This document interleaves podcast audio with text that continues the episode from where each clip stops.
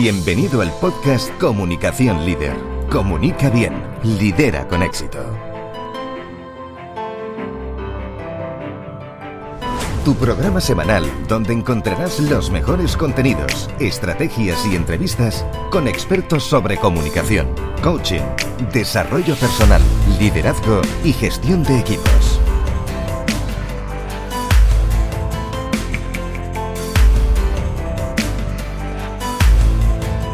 Transforma tu comunicación en éxito.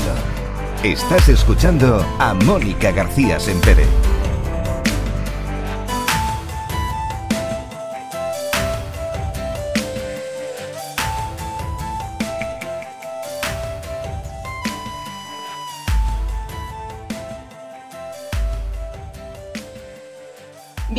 Bienvenidos una semana más a Comunicación Líder, Comunica Bien, Lidera con éxito. Hoy tenemos entrevista y vamos a hablar con Álvaro Umpierrez. Él es instructor en Hatha Yoga, Ninjutsu, monitor de defensa personal, formador de formadores y también es autor de varios libros sobre desarrollo personal.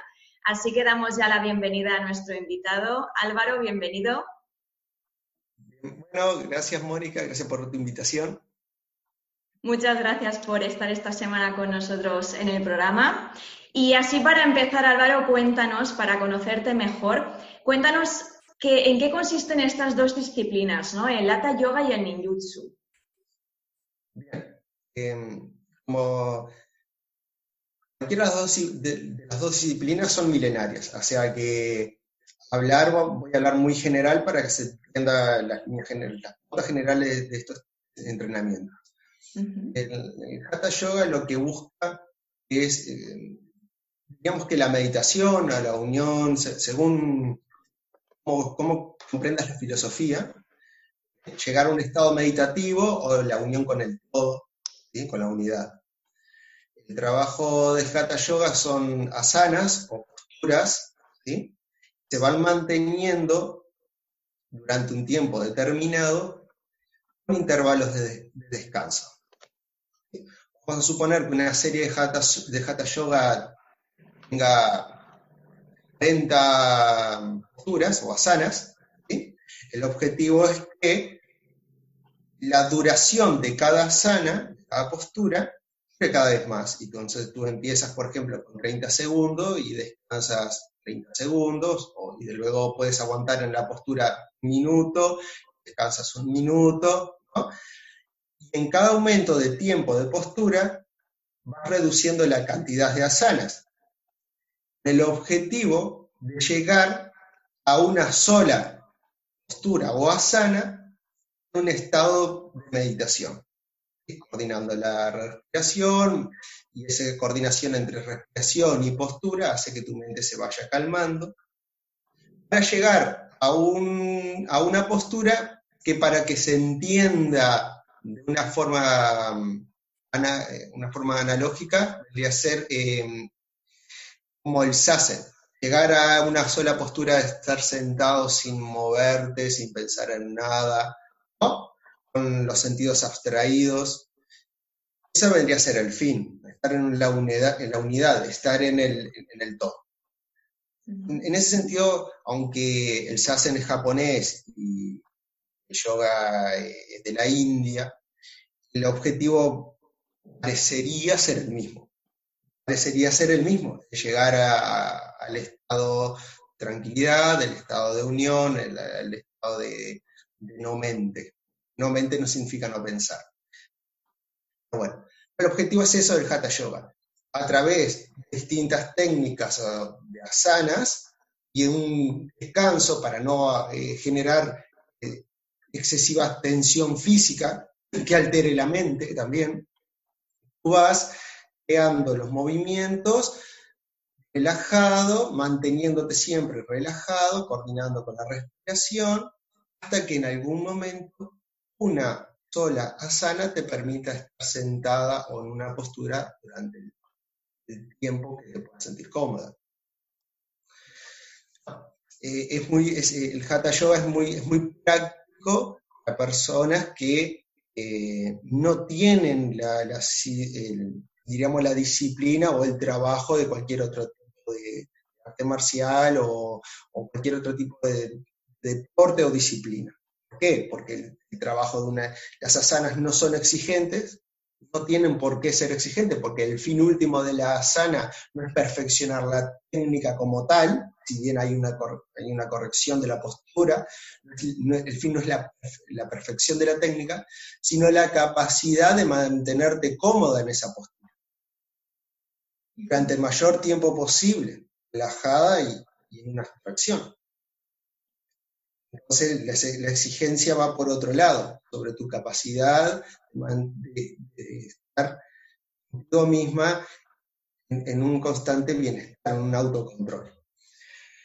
Y luego, el, ninjutsu, bueno, el ninjutsu es muy polémico en su historia porque realmente los registros eh, son, vienen de quizás de 900, 1000 años atrás, y, como supuestamente Ninjutsu fue, era, un, como un trabajo de contraespionaje, o sea, ¿qué quiere decir? Que todo lo que hacían ninjutsu no es que hacían un arte marcial, sino que practicaban el contraespionaje, trabajaban, como se dice vulgarmente, en las sombras. Las fines no tenían que estar eh, revelados al público. Hoy en día en el militarismo sucede esto, o sea, siempre hay fuerza de contraespionaje y contraespionaje, o sea, esto no es nuevo. Ahora, lo que ha pasado es que en el saber popular se ha difundido mucha mitología. Entonces, ¿qué voy?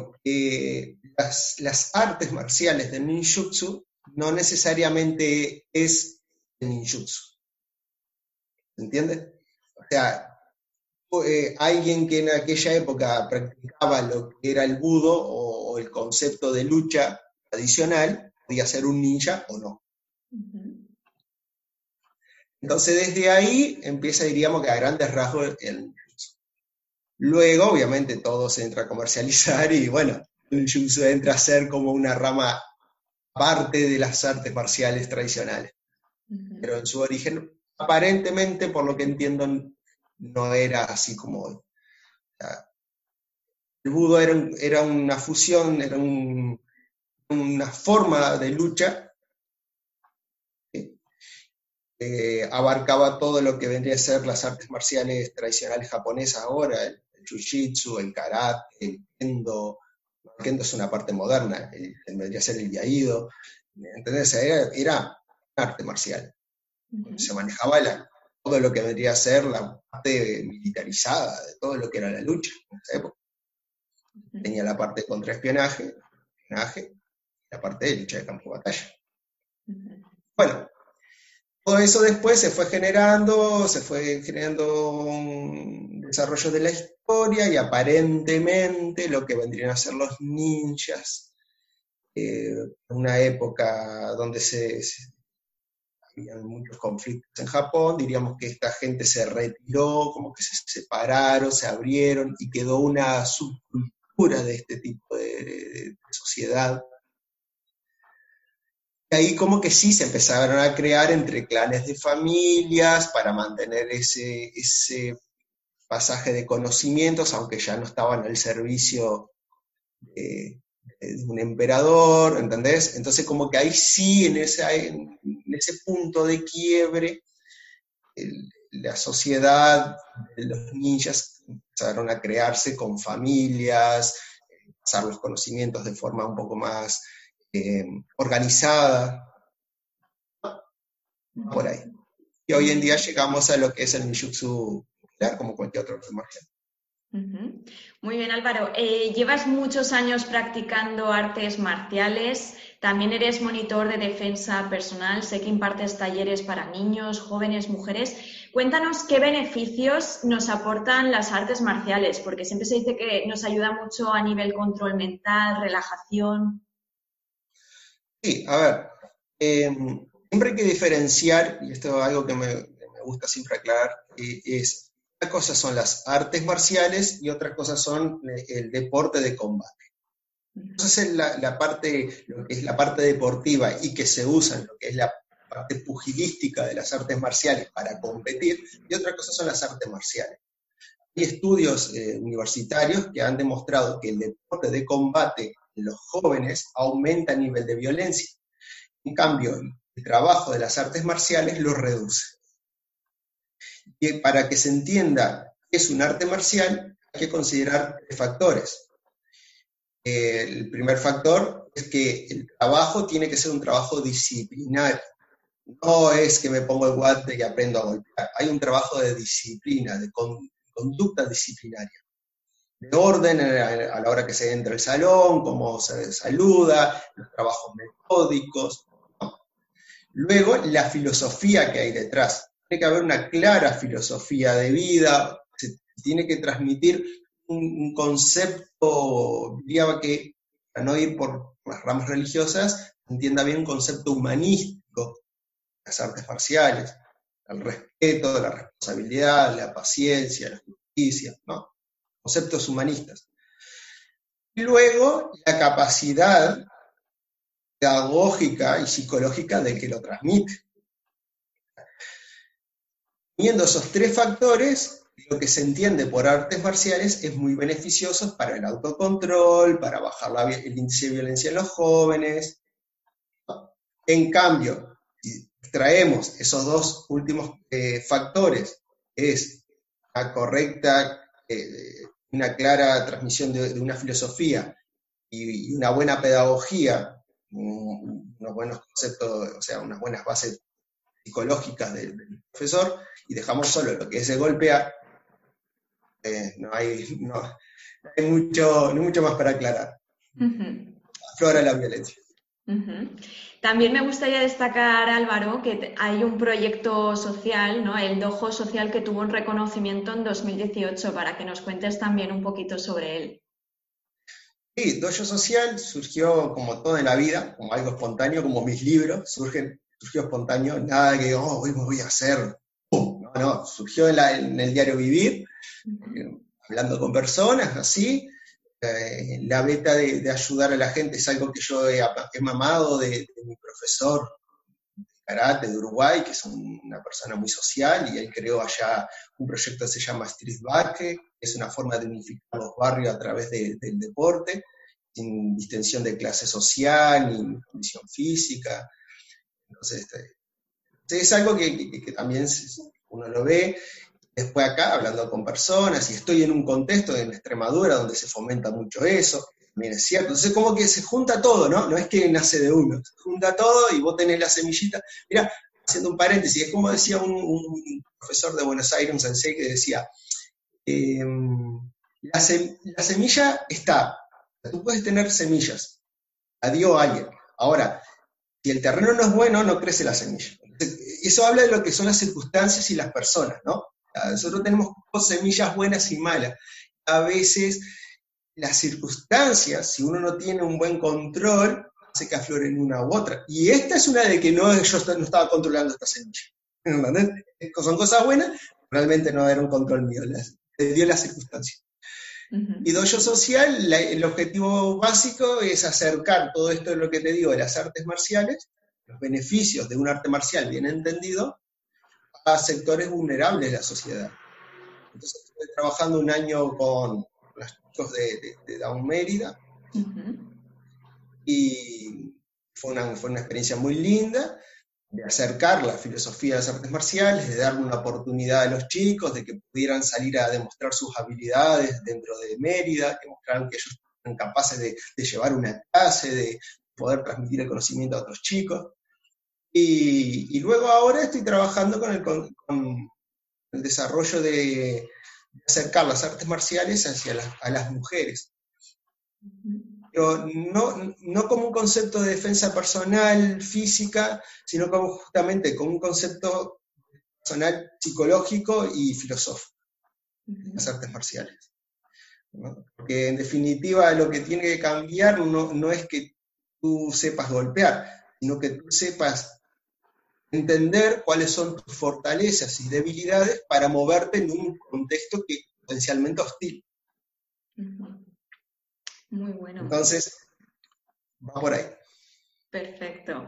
También Álvaro es autor de varios libros sobre desarrollo personal, comunicación no verbal. Tenemos el arte de crecer. Aquí tengo El cuerpo también habla, que ahora vamos a profundizar más en él. Pero me gustaría saber en grandes rasgos qué podemos encontrar en tus libros. Grandes rasgos, eh, eh, los conceptos, a ver, cuando, me decidí escribir sobre esto, me di cuenta que había muchos libros sobre técnicas de defensa personal y las artes marciales, muchos libros sobre la parte filosófica o espiritual de las artes marciales. Se estaba dejando de lado el concepto estratégico de las artes marciales aplicado a la vida. Hay un aspecto de psicología básica que se aprende en las artes marciales, estratégico, a la hora de moverte. Eso moldea la mente del artista marcial para desenvolverse en la sociedad. Convengamos que siempre hablamos de un artista marcial, no de un, de un deportista del combate. Convengamos, recordemos eso. Entonces, un artista marcial aprende, digamos que conceptos de psicología básica y conceptos de estrategia táctica y técnica. ¿Por qué? Porque un artista marcial, bueno, siempre dicen los buenos profesores, en el momento que tú tienes que golpear a alguien para detener la agresión, has hecho todo mal.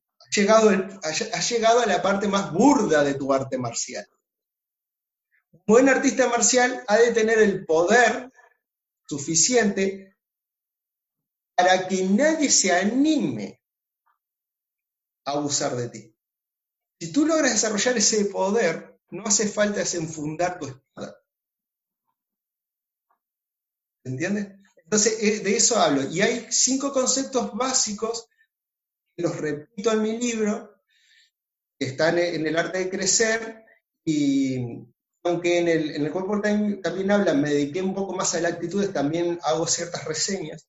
Y esos conceptos son la observación, aprender a observar lo que, el contexto, aprender a evaluar ese contexto, tener la capacidad de comprender la oportunidad que da el lugar o el contexto donde estás, aprender a evaluar los riesgos que vas a tomar para crear tu planning de seguridad y crear tus hábitos o tus conductas o tener tu planning de, de qué vas a hacer, que eso se llama rutina, no rutina de aburrimiento, sino qué planning vas a tener, qué pasos vas a dar.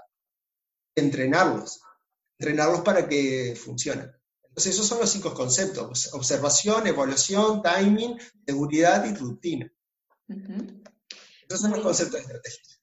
Sí, y ya centrándonos en el cuerpo también habla en este libro hablas de 21 actitudes y bueno, yo he leído ya tu libro y debo decir que es muy interesante precisamente para desarrollar la comunicación no verbal. Eh, Álvaro, me, me ha encantado sobre todo el trabajo que hay que hacer a nivel interno porque son cosas que yo también trabajo en mis mentorías de comunicación. Nos hablas del trabajo con las creencias, el autocontrol, ese diálogo interno. ¿Cómo se pueden entrenar las actitudes? Sí. La, clave de trabajar las actitudes es el diálogo interno. Digamos que esa es la semilla. Luego eso es como cuando yo enseño artes marciales. Eh, siempre a mi alumno le digo que primero tienen que visualizar la técnica, comprender la técnica, verla en su cabeza, luego trabajar para expresarla con el cuerpo. O sea, sin una previa visualización, no vas, a, llegar a nada. ¿Por qué? Porque tú puedes repetir la postura de tu profesor, va a ser acartonada, no va a ser una postura o un movimiento sincero. Lo que no se ve como sincero no es creíble. Si tú no eres creíble, no tienes poder. La clave de obtener lo que tú quieres es tener poder. Y hay tres formas de tener poder. La, hay una, la forma más burda que la que ya hablamos. Eres más fuerte que el otro, bomba, lo sometes físicamente, lo sometes psicológicamente. Pero eso, llegaste a ese punto, es, la forma más burda de poder. Que no, no hace falta más alguien que encontrar a alguien de la horma de tu zapato y supere tu fuerza, o que tres, cuatro débiles se junten y por mayoría superen tu fuerza. Entonces, eh, pensar que siempre vas a lograr el poder o vas a tener supremacía a través de, de, la fuerza bruta, llámese psicológica o física, es muy básico. Vas a ganar una o dos, ¿qué? Pero quédate tranquilo que donde no vas a poder cerrar un ojo, porque como decimos, te van a agarrar de atrás y no. Es como decía un profesor argentino, día que se inventó la pólvora se terminaron los machos. o sea, ¿qué quiere decir? Que siempre va a haber alguien que te va a aventajar. Entonces, que tú vengas a hacerte, el que yo soy más fuerte que tú, el que yo tengo más poder, complicado. Vas a tener que estar como la liebre durmiendo con un ojo abierto. Luego, eh, hay otra forma de conseguir el poder. Naciste hija del rey. ¿Entendés? O sea, naciste en una cuna de oro, te sentaron en, una, en, una, un trono ¿no? de diamantes. Te forzaste, te forzaste y llegaste a ser médico, abogado. ¿Qué pasa? Hay ciertos contextos, eh, hay ciertos dogmas o acuerdos sociales donde determinados roles son muy respetados. Y por eh, osmosis o por añadidura, por lo que sea, quien logró ese trono, ese puesto, ya es respetado y no por su capacidad de gestión o su capacidad de saber transmitir lo que hace, sino porque está ahí. Ahí es cuando tú dices, ahí es cuando las clásicas de, oh, este médico es malo, este médico es bueno, este abogado es pésimo, este no sé qué. ¿Por qué? Porque la gente lo primero que va a ver es su posición, su sillón. Van por eso. ¿Viste? Entonces esa es otra forma de ganar el poder de tener la inteligencia, la astucia o la suerte de posicionarte en un, lugar donde, por acuerdo social, ese lugar es respetado por quien lo ocupe va a ser respetado. Ejemplo, la policía. Ahora, ¿es digno de respetar la persona que está ahí? No, es digno de respetar la fuerza de acuerdo que tenemos por esa ley. O quizá la persona sí y se junten las dos y se potencia. Pero ya no es estrictamente desarrollo de la persona. Entonces, ¿qué nos va quedando para los que no tenemos el sillón? Ni tenemos la fuerza. ¿Bien? Para eso está lo que nosotros llamamos el kamae, la actitud. La capacidad de comunicar esa actitud. Porque a través de la buena comunicación logras influencias o logras lo que se llama el poder de convicción con la persona.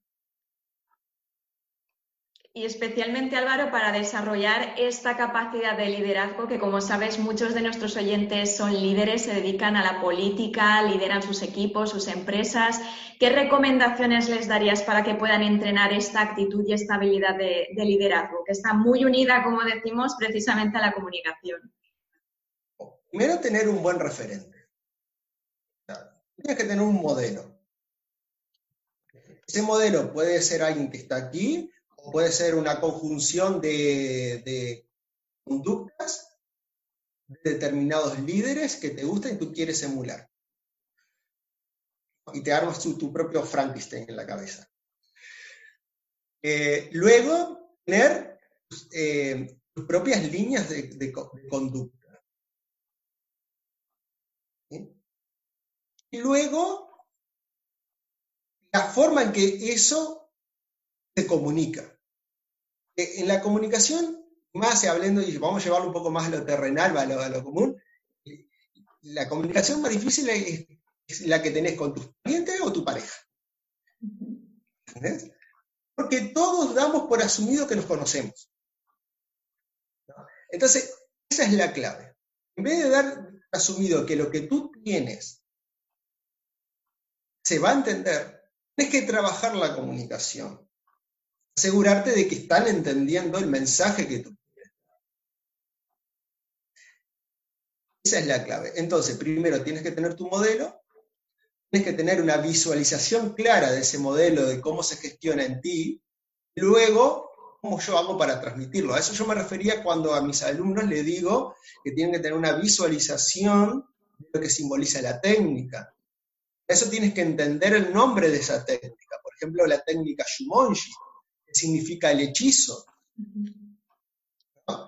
Quiere decir, la técnica Shumonji, que significa hechizo, está revelando una actitud.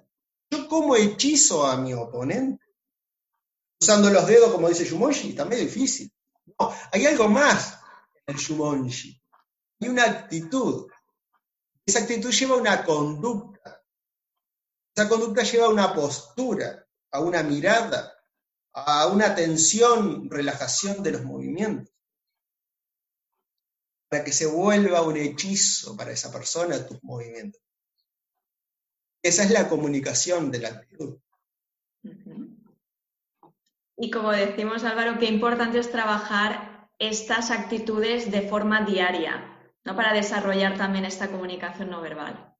Por supuesto. Ah, tienes que eh, llevar la práctica, tienes que llevar el trabajo de una forma sistematizada. Esto quiere decir, eh, codifico lo que quiero aprender, lo estudio, lo clarifico en mi mente, lo visualizo en mi mente de forma detallada, nítida, inclusive hasta los gestos que tengo que hacer, lo que considero que es más oportuno, en qué momento tengo que hacer este gesto, esta mirada, o decir esto, o callar, tiempo de mi silencio, del movimiento de mi cuerpo, porque estimo de que esto puede dar determinado tipo de reacción piensa que yo estoy, estoy hablando, estoy pensando en un combate, entonces, pero se puede llevar a la vida. Pero espero que mi oponente o la otra persona tenga un determinado tipo de reacción, por lo tanto yo voy a moverme de esta forma, hacia la izquierda, hacia la derecha, hacia atrás, hacia adelante. Lo visualizo, luego lo practico para que a coordinar todo lo que tengo que coordinar en mí, desde mis pensamientos hasta mis gestos, para que no haya duda y sea convincente. Eso lo tengo que entrenar diariamente, ante un espejo, con colegas, con compañeros. Es la práctica. Y luego, lo fundamental, el ruedo y ver si funciona. Entonces, no vas convencida, convencido de que lo vas a hacer bien.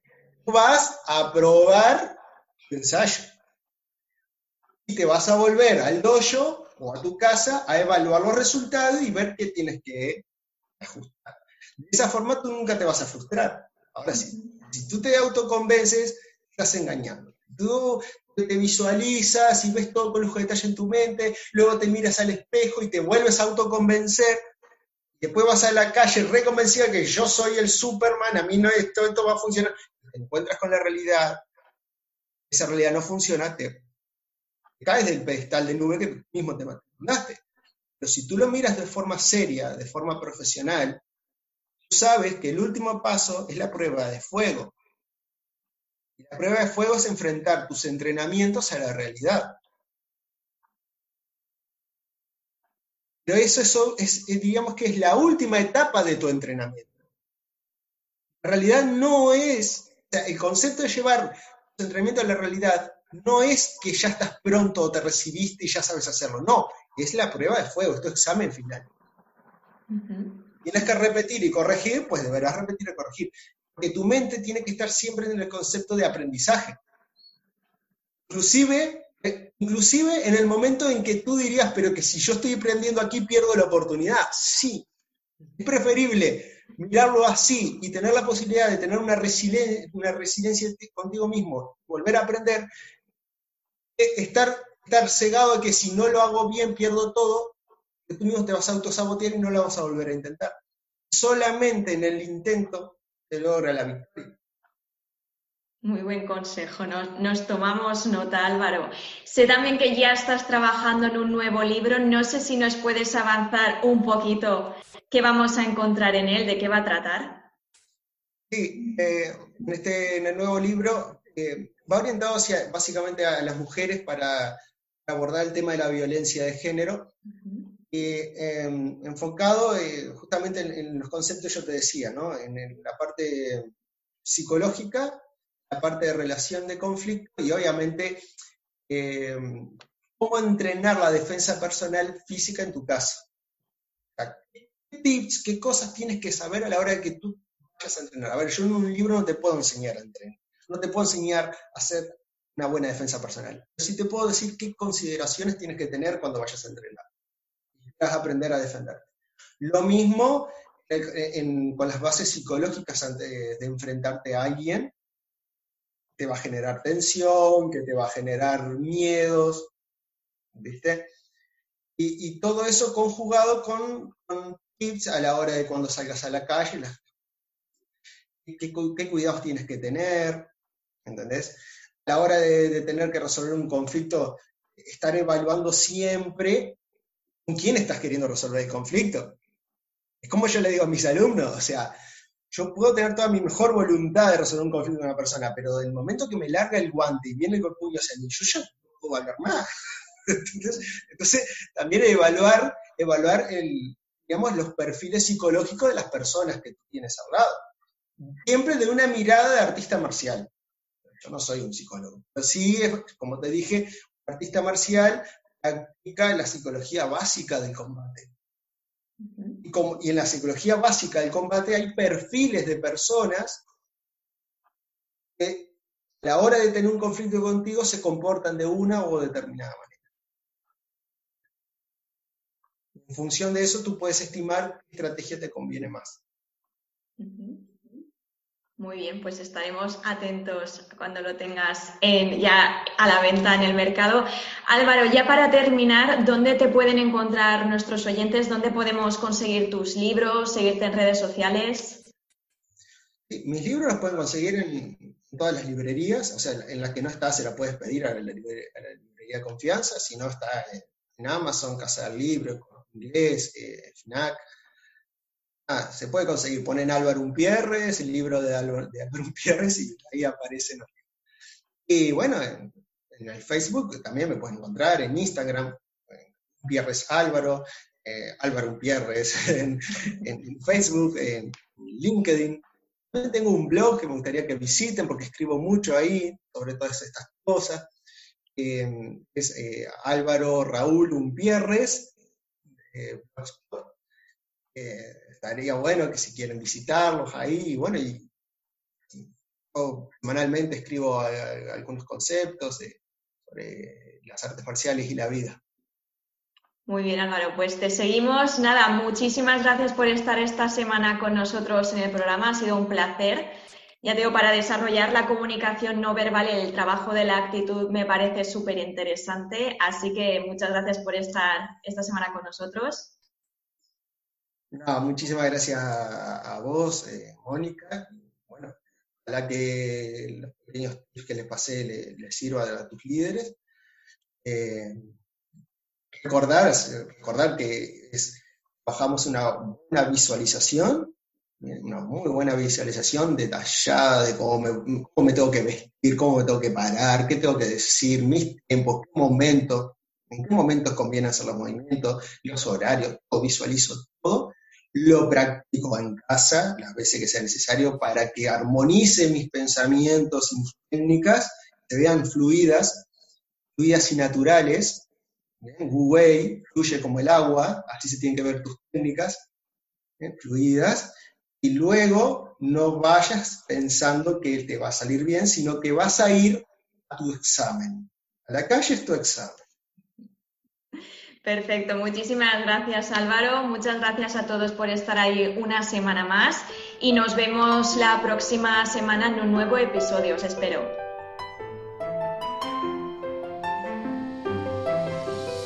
Has escuchado el podcast Comunicación Líder. Comunica bien, lidera con éxito. Déjanos tus comentarios y tus dudas para resolverlas en nuestro programa.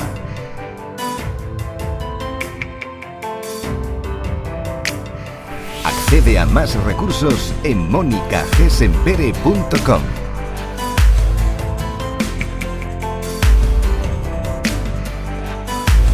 Muchas gracias por seguirnos. Te esperamos en el próximo episodio.